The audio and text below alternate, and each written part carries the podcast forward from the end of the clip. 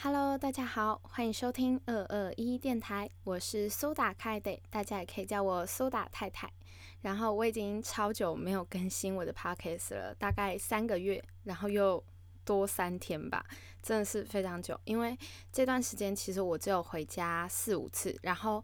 第一次呢是我没有带电脑，然后第二次是录好了，然后电脑忘记带上，带回学校剪录音档。因为我后面再一次下一次回来的时候已经过很久了，然后我就想说，不然原本那一个就不要发好了，因为就是我原本那时候讲的东西啊，然后状态也都跟我准备要发的那时候不一样了，所以就想说算了。然后原本是打算要继续录下去嘛，可是因为已经过了很久，已经过了三个多月，然后我就想说，不然我就从第二季直接开始，反正都过这么久，然后刚好是从第十一集开始，那不如就从。第二季第一集这样继续播下去，说不定以后就会以十集为单位这样。然后觉得今年真的是过得超级快的，那时候九月读大学，然后一下子转眼又要过完二零二零年了。虽然我觉得二零二零年是一个非常无聊一年，对，就是都不能出去玩啊。然后最近从十二月一号开始又要一直戴口罩了嘛，就是其实很不方便。然后其实如果在家业的话，因为我。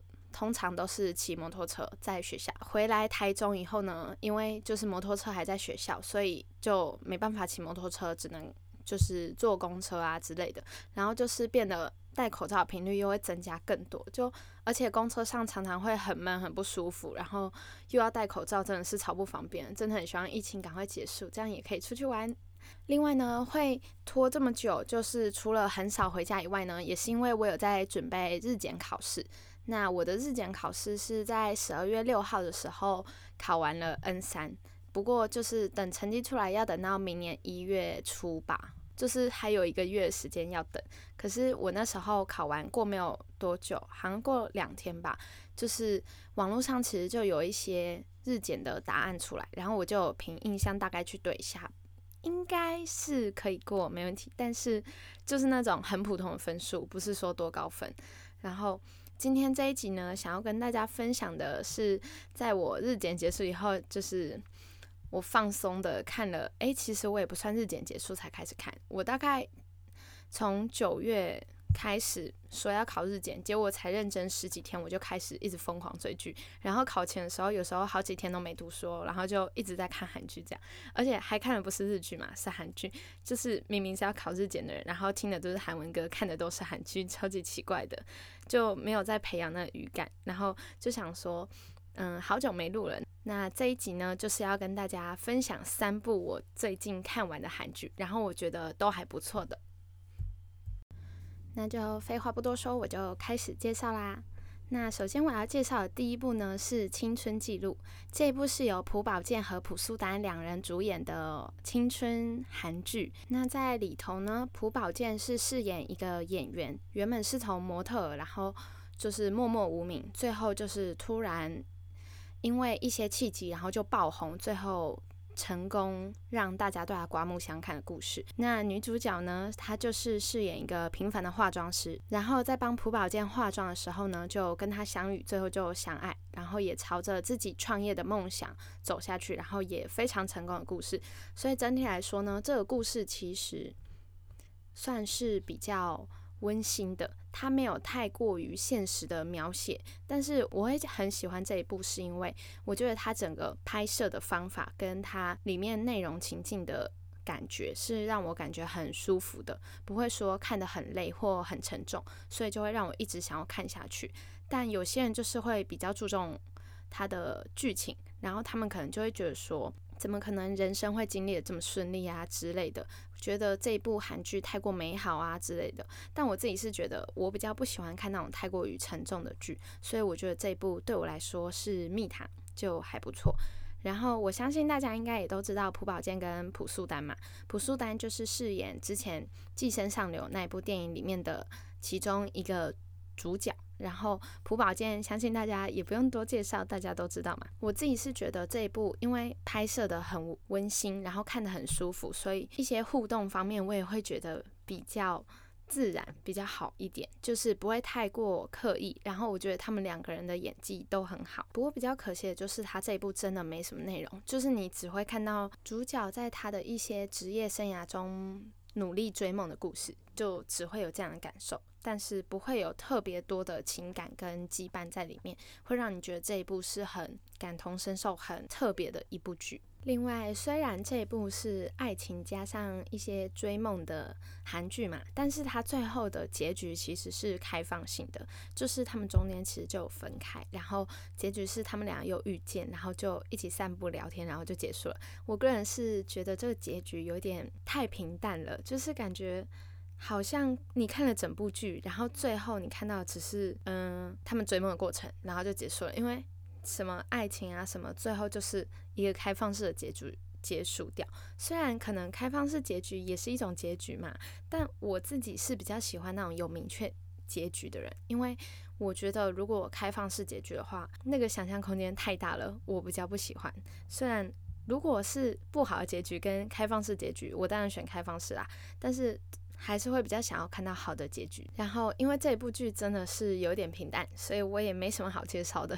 只是想要跟大家分享一下。然后，如果你跟我一样是很喜欢看比较轻松，然后比较愉快的剧，你希望看起来不要有太大的负担的话，我觉得这部剧就很推荐，因为它整个看完呢，我觉得都蛮开心的，而且它 OST 也超级好听，就是很有力量的歌曲，对，所以就很推荐大家也可以去听它的音乐。那我接下来要介绍的呢，就是第二部。第二部是由安宰燮和朴宝英所饰演的，叫做《阿比斯》。那它的中文翻译是翻作《深渊》。这个韩剧呢，它就有比较多东西可以讲了。它是有一个，就是由它剧名阿比斯那个深渊，一颗很像球、魔法球的东西所衍生出来的故事。那那一颗球呢？起先是因为男主角原本想要寻死，结果他不想要死的时候呢，却意外的被一些外面来的就是鬼神吧。好，现在就讲鬼神，就是被鬼神给害死了。所以鬼神呢，为了要收拾残局，所以就将安宰燮救了回来，然后呢，给了他一颗就是阿比斯深渊，然后跟他说这一颗就是他的了，然后他可以就是。让人死而复生，然后变成自己灵魂的样子。在这边先说一下，安宰燮原本是由另外一个男生，然后是一个很丑的男生，对。可是因为阿比斯让他复活以后呢，他就变成他灵魂样貌，然后也就是安宰燮。那他的比较算特例，就是他的灵魂跟他的外表是不一样的。他外表是一个丑男，结果复活以后变成一个大帅哥这样子。然后呢，他寻死的原因呢，是因为他未婚妻要跟他悔婚。然后呢，那个未婚妻呢，就是他另外一个好朋友介绍的，所以他那时候就用着他灵魂的样貌，想要去找他那个介绍他未婚妻给他的朋友。可是他却在去找那他朋友的时候呢，发现就是他睡了，然后就是原本就想说，那就改天再去找他，结果没想到。令人错愕的消息是，隔天他就死亡了，就是那个他朋友的死亡的消息就出来。然后呢，他朋友也就是朴宝英所饰演。那朴宝英原本也是由另外一个女生来饰演那个角色，不过在里面剧中的角色是那个女生才是长得非常漂亮，然后就是很多男生喜欢她的那一种类型。然后是后面他被杀死以后，结果安宰燮就是在有机会的时候就救了他朋友。然后就让他变成朴宝英。这整个故事就是在讲他们要找出杀死朴宝英的凶手是谁。然后找出来以后呢，发现还有另外一个共犯，然后就是继续追击，然后遇到很多困难啊，然后跟危险。然后有时候看到节目的时候，其实也会觉得有点害怕，因为就是在剧中里面。他们表他们描写的非常细腻，演员的演技也非常好，就是让我也跟着超级紧张的。所以就是其实这部剧我还蛮推荐的。我前段时间也有看他跟曹正奭演的《我的鬼神君》，然后就觉得他真的是超级漂亮。虽然《我的鬼神君》是好几年前剧了，对我现在最近才看的。然后反正我觉得就是这一对搭起来也超棒，嗯，而且就是这一部也算是那一种有。内容的韩剧，所以我觉得如果喜欢内容的人呢，看这一部应该不会有错。虽然就是因为他一直在找犯人嘛，中间有一度会觉得他可能有些地方会小拖，因为感觉有点迂回，一下子好像快成功了，然后又失败这样。可是我觉得整体来说呢，算是非常好看的。另外呢，就是这一部我那时候看算是真的是一直看下去，因为我真的觉得它很精彩，所以我觉得爱内容的人绝对不会不喜欢这一部韩剧。嗯，虽然就不知道为什么它是二零一九年的韩剧了，然后就是感觉好像很多人都没有看过，因为我好像没有看过人家推荐，不然就是我太孤陋寡闻。对，反正这一部呢也是非常推荐给大家的。那我要推荐的最后一部呢，就是在上礼拜天完结的《Star Up》我的新创时代。那这一部的 男女主角呢是南柱赫和斐秀智，那男二呢是金宣虎。天哪，我真的觉得大家如果去看这一部啊，大家一定会想要寄刀片给编剧。这一部我真的觉得超级好看，但是编剧真的很雷，因为他整个就是。男一、男二剧本感觉就是给错了。你如果去迪卡网络上面搜，我跟我跟你们说，就是大家一定都是比较喜欢金宣虎。就是男祝贺其实也很可怜，拍这个戏然后接了男一，结果大家都喜欢男二，而且这也不是第一次。因为我没有看《学校二零一五》，但那时候好像也是大家比较喜欢男二陆星材，然后不太喜欢他。虽然他接的几乎都是男一的角色，可是好像他演出的剧都是男二比较亮眼。而且这一部真的很明显，大家都喜欢男二，真的超级夸张的，就是那个编剧真的是感觉在乱排戏，很多东西明明都应该是要给。男二的啊，根本就不对啊！就是男一、男二真的错了。然后那个编剧还把男一的个性就是描写的很差，就让他看起来很爱哭，然后很爱生气，很小孩子。可是就是他不管做什么，然后都还是得到一切，那感觉真的超不爽的。但是我还是很推这一部的原因，就是因为我是真的觉得他好看。虽然就是那个编剧真的很烂，但是我觉得整体来说真的很好看，因为他是在说他们。在自我创业的时候遇到的困难跟他们发生的事情，然后我个人是觉得它比较不偏向一般的韩剧那种爱情，而是有那种就是真的有一点内容，然后会让我们从就是他们创业的过程中看到你创业的时候会有什么困难。然后我觉得跟我介绍的第一部青春记录不一样的地方是这一部的。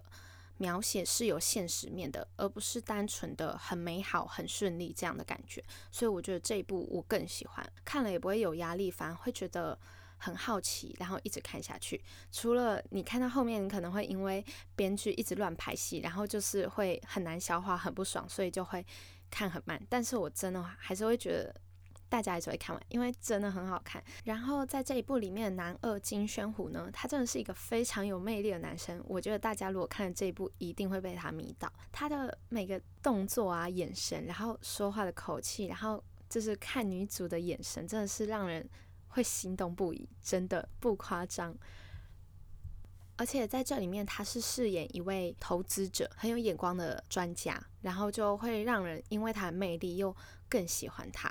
那在里面的女主跟男主呢，他们俩就是饰演要创业的过程。那这个故事的开头呢，就是因为男二跟女主有在透过写信交朋友。女主因为父母离婚的事情，然后感到很低落、很受伤。那时候女主的奶奶就刚好遇见了男二，所以就叫男二写信给女主跟他聊天。那那时候男二用的写信身份，就是从报纸上面看到。男主的名字，所以就以此为他的名字，然后来跟女主聊天。结果长大以后呢，就是女主在创业的时候，刚好就被男二给看到了，又碰巧就是男二在那一天就去找了女主的奶奶，然后跟他有了联络。最后女主就是因为她有另外一个姐姐是跟着妈妈一起再嫁，然后就变得非常有钱，所以她就是为了要打败她姐姐呢，她就希望。就是南道山，就是男主以前跟他一起写信的那个人，可以再跟他碰面，然后他可以让姐姐感觉他现在过得很好，就是表面做一下嘛，因为他就是会觉得时隔多年终于见到，然后他们那时候有点不欢而散，所以他就想要证明他现在过得很好。结果就是女主的奶奶就有联络男二，希望他可以就是帮忙找到一个南道山，然后结果就是。真的就刚好女主很幸运的要找到男主了，然后要去找他见面的时候，男二先把男主给拖走，然后请求他帮忙，所以最后呢，就是男主才会跟女主遇见，然后就才有这个故事。所以我觉得从一开始那个立场就不对，因为男主应该算是对女主一见钟情，然后他就马上就感觉想要把以前男二跟女主写信内容什么的啊都。隐瞒起来，不要让女主发现，其实他不是小时候跟他一起写信的人。感觉他就做事很不光明磊落啊。后面又爆出他其实是有得到那个数学奥林匹亚的冠军，然后是最小年纪的。可是后面就爆出说他是作弊，所以才得到那个奖项。然后就让人觉得这个男主的三观超不正，做的事情超不光明磊落。可是相反的。男二做事就很正直，然后他对女主又是那种默默，真的是默默的好哦，他完全不会表现出来，然后还是还是会有一点那种口是心非的。他有一次就是要去接女主，然后因为那女主就她在那个。就是偏僻的地方，然后就一个人走着路，非常落魄。结果男二知道以后，就马上冲过去接他，然后还谎称说什么是因为他每次都会去那个地方吃面什么的，然后其实根本不是，就是专门去接女主的，这让人觉得有过深情的啦。所以我真的觉得那个编剧男男一男二剧本完全给错。就是其实这一部我觉得三个人都演得很好，男祝贺的确可以演出那种遇到。就是挫折，然后跟心痛的时候该有的情绪。女主呢，她也可以表现得很有自信跟有魄力。然后男二金宣虎呢，就是真的有演到默默守护女主的那一种心情。而且有一幕是他在雨中，然后就是跟女主的奶奶说，他也想要得到女主的时候，哦，那一幕雨下着，然后他眼泪这样出来，又感觉忍耐的样子。那演技真的是有够好的，所以我觉得这一部的每个角色都演技非常好。可是就是编剧太烂。在看这一部的时候呢，也说了好几次，超想要寄刀片给编剧。总之，我觉得，我觉得大家可以为了内容跟演员演技去看。但是如果是情感，就是那种爱情男一男二去争女主那种啊，就不用太仔细当真了，不然就会跟我一样看得很痛苦，因为就是会很替男二心疼。但这一部我觉得算是我今年二零二零看过前三名最喜欢的韩剧。那就是我觉得无论是喜欢有内容的，啊或者是就是单纯喜欢看爱情剧，呃，虽然这一部爱情剧很烂，但是我觉得看他们就是的演技，我觉得无论是喜欢哪种类型的人，应该都会喜欢这部韩剧，所以就推荐给大家啦。那今天介绍三部韩剧呢，就到这边啦。希望大家会喜欢我分享的内容。虽然其实我基本上都只是在讲我的影评，就是我不太会介绍这个韩剧发生什么事，然后有哪些印象深刻的地方，我也不会特别讲解里面的一些转场啊什么的分享。但是我觉得。这三部都是我很想要推荐给大家的，就是如果你有喜欢平凡的，那大家就可以看看第一部；如果大家喜欢有剧情，那就可以看第二部。那第三部呢，就是我推荐给所有人的私心推荐。那希望大家会喜欢我今天分享的内容哦。很久没有录音了，就感觉有点生疏。其实我在学校呢，因为我读的是传播系，然后会有录音的作业，但是我觉得。那一种录音作业跟我自己录 podcast 的感觉是不一样的，而且我在录音作业的时候呢，是有跟同学一起录制，跟我自己现在一个人录 podcast 呢，感觉真的是很不一样。就你在跟别人一起录的时候呢，你必须要每个人都分配到东西，然后呢，可能也就只能讲一点点，不能讲得很尽兴。可是我自己在录 podcast 的时候，就感觉很自在，也很开心，而且已经过。三个多月没有自己录了，就是觉得今天这样录下来真的好像有点陌生。希望之后可以就是不要再偷懒，然后可以赶快习惯。然后今天这一集原本是要录我在 N 三考试的准备啊，跟一些书籍哪些推荐哪些不推荐，跟再分享一些 IG 账号，然后还有读日文的方式。可是我想说，就是好像很多人都是。可能顶多就是单纯想要开始学日文，而不是说已经开始认真准备检定考试。所以我觉得那样的内容可能对大家帮助不大。而且我现在考的 N 三，就是成绩也还没下来，至少也要应该有一张证照才可以跟大家说嘴嘛。所以就想说，如果之后有机会的话，一月初或之后成绩出来，可能晚一点，一月底。然后有时间的话，就再跟大家分享。如果大家对学日文这方面有兴趣的话，大家也可以先去看我之前有分享过一集的 podcast，我记得是第五集吧。反正也是分享关于日文，而且是更偏向于大家的，就是无论你是想学还是已经开始学，学很久了都很适合的。那如果之后有机会，希望是可以过啦。如果过了的话，就是再来跟大家分享。那非常谢谢大家今天收听我的 podcast，也希望大家以后可以继续支持我。然后我们就下次再见喽，拜拜。